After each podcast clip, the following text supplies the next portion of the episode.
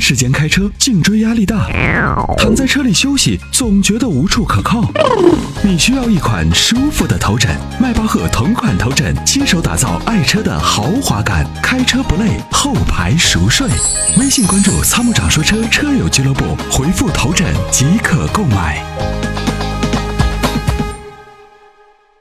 崔先生你好，哎，你好，主持人，你好，阿波罗嗯你老好，师你好，你好，嗯，啊！我前一阵儿看你们去西藏那儿美得很，你现在这才看是，那是去年的的事儿了。 去年的事儿了对啊。啊，嗯一七年。我问你一下可以今年跟我们去啊我有个朗逸，嗯，我有个朗逸，然后嗯那个他就是一三年九月份的车，嗯，到现在别的问题倒没啥，就是这个座椅整天异响，咯吱咯吱。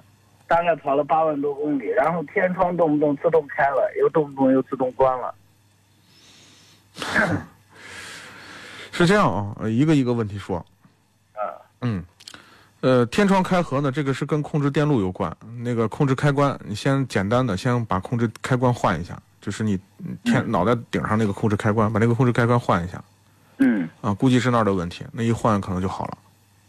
是吧？啊嗯，那这个座椅问题咋解决？这有人座椅一响如果说呢是，嗯，有人说是搞那个黄油呀，什么油，反正乱七八糟，啥油都用过，没用。我说是换轨道，有人说连座椅换掉。嗯嗯嗯，呃，这个是这样，你可能没有嗯把这个润呃就是润滑的这个东西，你没有嗯涂到那个响声那个点上是吧？啊，这个说白了都是成本控制的原因。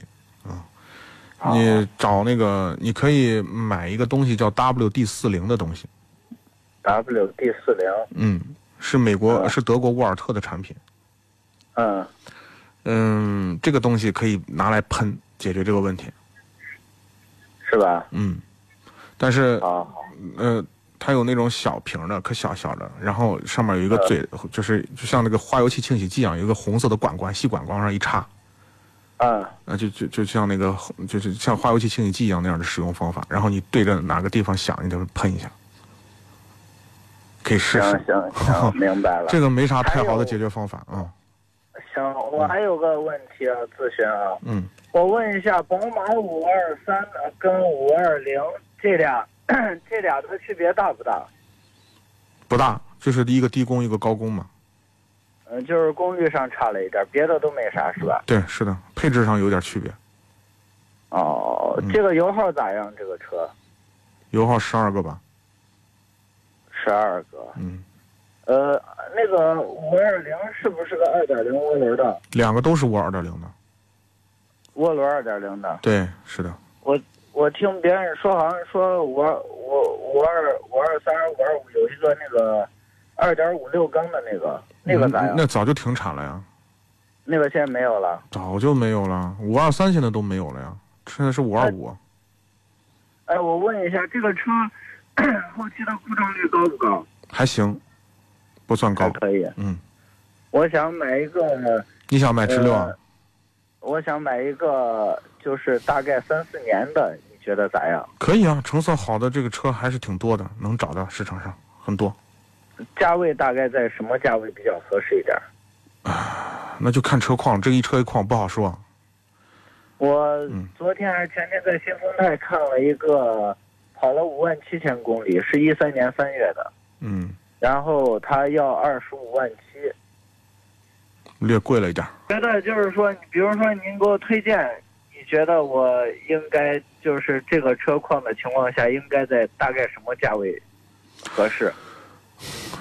就是二手车一定是一车一况，这个东西要仔细去看。您您您平时嗯身边有没有懂二手车的朋友？有有一个朋友是开汽修厂的，呃，最好能让懂的懂行的人帮你把把关啊。车况稍微好一点，就是确实很好，极品车况就是嗯确实不错。对，稍微多，我觉得多个五千，多个八千的都问题不大，因为这个车对，那倒是，你你想呢，对吧？嗯，呃稍微贵一点，我觉得也都值。就是关键是买到车况对好的车就行。行。我还问一下，他们说这个德系车烧机油很严重，嗯比，如说像这款车的话，一般烧机油应该在什么公里数？不确定，那就要看上个车主怎么开它。那就是大部分就是我跟你讲说啊，是 就是暴力驾驶肯定烧得快。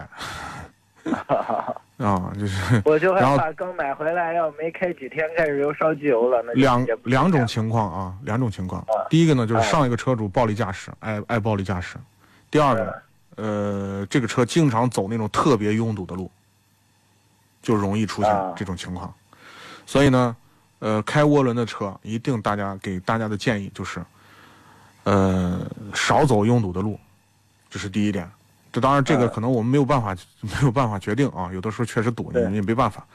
那第二个就是，尽量的保持非常良好的使用工况。我指的是什么呢？是发动机保持一个非常良好的燃烧，减少积碳的产生，对这也可以有效的延缓烧机油的情况。因为我们，呃，找了很多的车，我们、呃也跟很多朋友探讨过这个问题，包括维修厂的这一些老的技嗯师，我们发现了，发现了，就是如果说你能保持良好的一个燃烧条件，减少积碳的产生，这个烧机油的情况也会有，呃，迟延缓或者说叫减弱的情况。嗯哦嗯，行。还有没有有人经常说是那个涡轮增压不安全，说是那个烧起来之后整个机器烧的是红的，很不安全。 没有会没不会有存在这种安全隐患？没有，嗯，这个虽没有然温度很高，嗯，但是嗯它有散热系统嘛，现在，啊、这样。嗯，好的，好的，好的，非常感谢，非常感谢。